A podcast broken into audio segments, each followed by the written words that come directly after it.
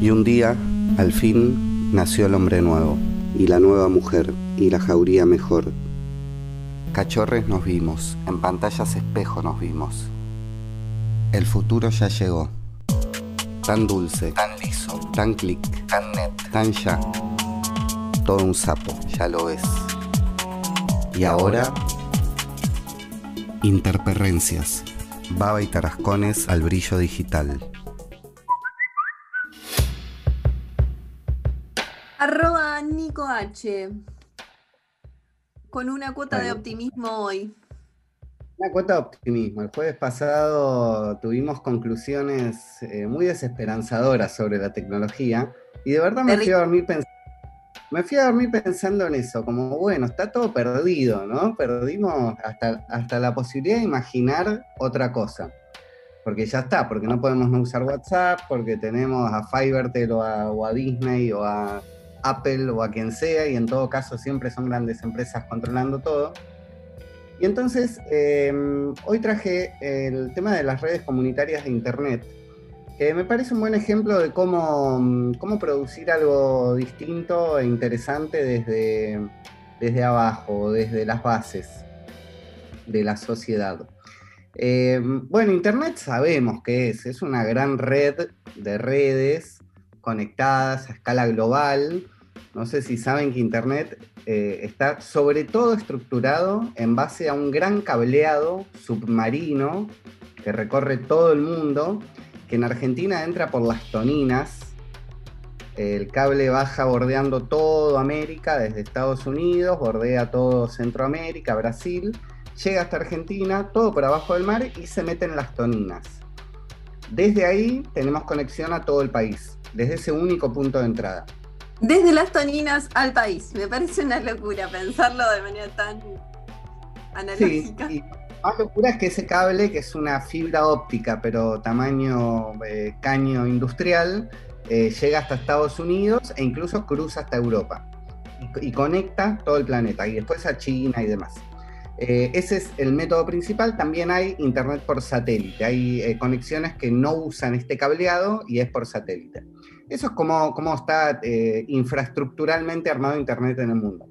Internet es esa red, esa infraestructura de conexiones sobre la cual corren un montón de servicios. La web es uno de esos, que normalmente nosotros llamamos Internet a, la web, a lo que accedemos por Chrome. Bueno, es ah. uno de los... Hay otros servicios que no son eh, la web, pero sí corren sobre Internet como un montón. IP, por ejemplo, cuando uno habla por Skype, o incluso acá que estamos en Zoom, acá no estamos en la web. Sí estamos sobre Internet, pero no estamos en la web. Es otro, otro código, otro lenguaje y otra, y otra plataforma. Esta gran red de Internet que parece que hoy todo el mundo tiene, eh, hay unos 4 mil millones de personas en el mundo, lo que es un poquito más del 50% de la población mundial que no tiene acceso a Internet con lo que no es tan universal en todo caso. Em, y, en, estos 4.000 millones incluimos eh, áreas geográficamente inaccesibles, gente que no puede pagar una conexión y un montón de, variables que hacen que, o, que no llega al tendido de, eh, de, fibra óptica porque no es rentable, básicamente. Poblaciones muy pequeñas eh, donde nadie se va a tomar el trabajo nunca de conectar. Ante esta situación, la falta de conexión y también la escasez de alternativas para conectarse, eh, se da una unión que para mí siempre es prolífica, que son los hippies con los nerds. Creo que nada malo puede salir cuando se junta un hippie y un nerd y un anarco, porque hay, estos tres componentes en, esta, en estas cosas. Son es un buen Es genial, es genial. Uno de, de los productos de esta unión son las redes comunitarias de Internet. Que básicamente es, es una conexión, un entramado, una red de redes eh, que no la hace Fivertel, ni Telecom, ni nadie, sino cada comunidad. Con eh, el entramado social que estructuran los hippies, con el entramado técnico que dan los nerds. Em, Argentina es eh, muy importante en esto, es pionera en Latinoamérica, tiene la organización más importante en cuanto a sistematizar este laburo, a disponibilizarlo. Obviamente está toda la filosofía del código abierto, eh, del do it yourself, do it with others, hazlo tú mismo, pero hazlo con otros también, o con otros. Y eh, con esta idea de que todo lo que se hace tiene que ponerse a disposición de todos, código abierto y mejorable por quien, quien lo utiliza. En 2018, hace dos años, se hizo en Argentina la primera cumbre latinoamericana de redes comunitarias. Al año siguiente, en el 19, se hizo en Colombia. Este año no por pandemia. Pero bueno, desde hace un par de años ya se vienen articulando estas redes, que hay muchas en Argentina y también en Colombia, en Brasil y en México y en Uruguay. Eh, ellos las definen como redes de propiedad y gestión colectiva sin finalidad de lucro, eh, se constituyen como colectivos, comunidades indígenas, organizaciones de la sociedad civil, que ejercen su derecho a la comunicación bajo principios de participación democrática, equidad, igualdad de género, diversidad y pluralidad. Eh, las, redes comunitarias fomentan los servicios y contenidos locales, promueven la neutralidad de la red y la celebración de acuerdos de interconexión. Eh, esa es como una definición que armaba en este congreso, pero hay algunos principios que me parece que están buenos que ahora los vamos a ver tiene que ver, por ejemplo, con LibreOffice? ¿Está vinculado? Eh, no, no necesariamente, porque LibreOffice sí es un software libre, pero no tiene nada que ver con, la gestión de interconectividad entre, entre dispositivos. Es un procesador de texto, digamos. Pero sí ah, tienen en común la cultura de laburar con código abierto. Lo que ellos hacen es, no, también lo hacen, también hacen el software, pero lo que están armando es la infraestructura tecnológica, los fierros, los cables, los satélites, las parabólicas, los routers, eh, y tienen un principio esencial que es la apropiación popular de la tecnología. Básicamente eh, los modems los hace la propia comunidad, las antenas las hace la propia comunidad. No es tan difícil hacer una antena que te capte Wi-Fi, básicamente es una placa de cobre y un alambrecito doblado de determinada manera y un cableado. Eh, y los modems lo que hacen es comprar modems comerciales, los abren, les sacan la tapita, les meten adentro el software de Altermundi, que es esta organización pionera en Argentina, y a través de ese software que ellos mismos hicieron, hacen que el modem se comporte de otra manera a como se comporta cuando te lo compras en una casa de computadora. Todo esto lo hacen con talleres en los que van enseñando a quienes viven ahí a hacer eso y sobre todo al mantenimiento, porque una organización, Altermundi, puede ir e instalar la red, pero luego se van.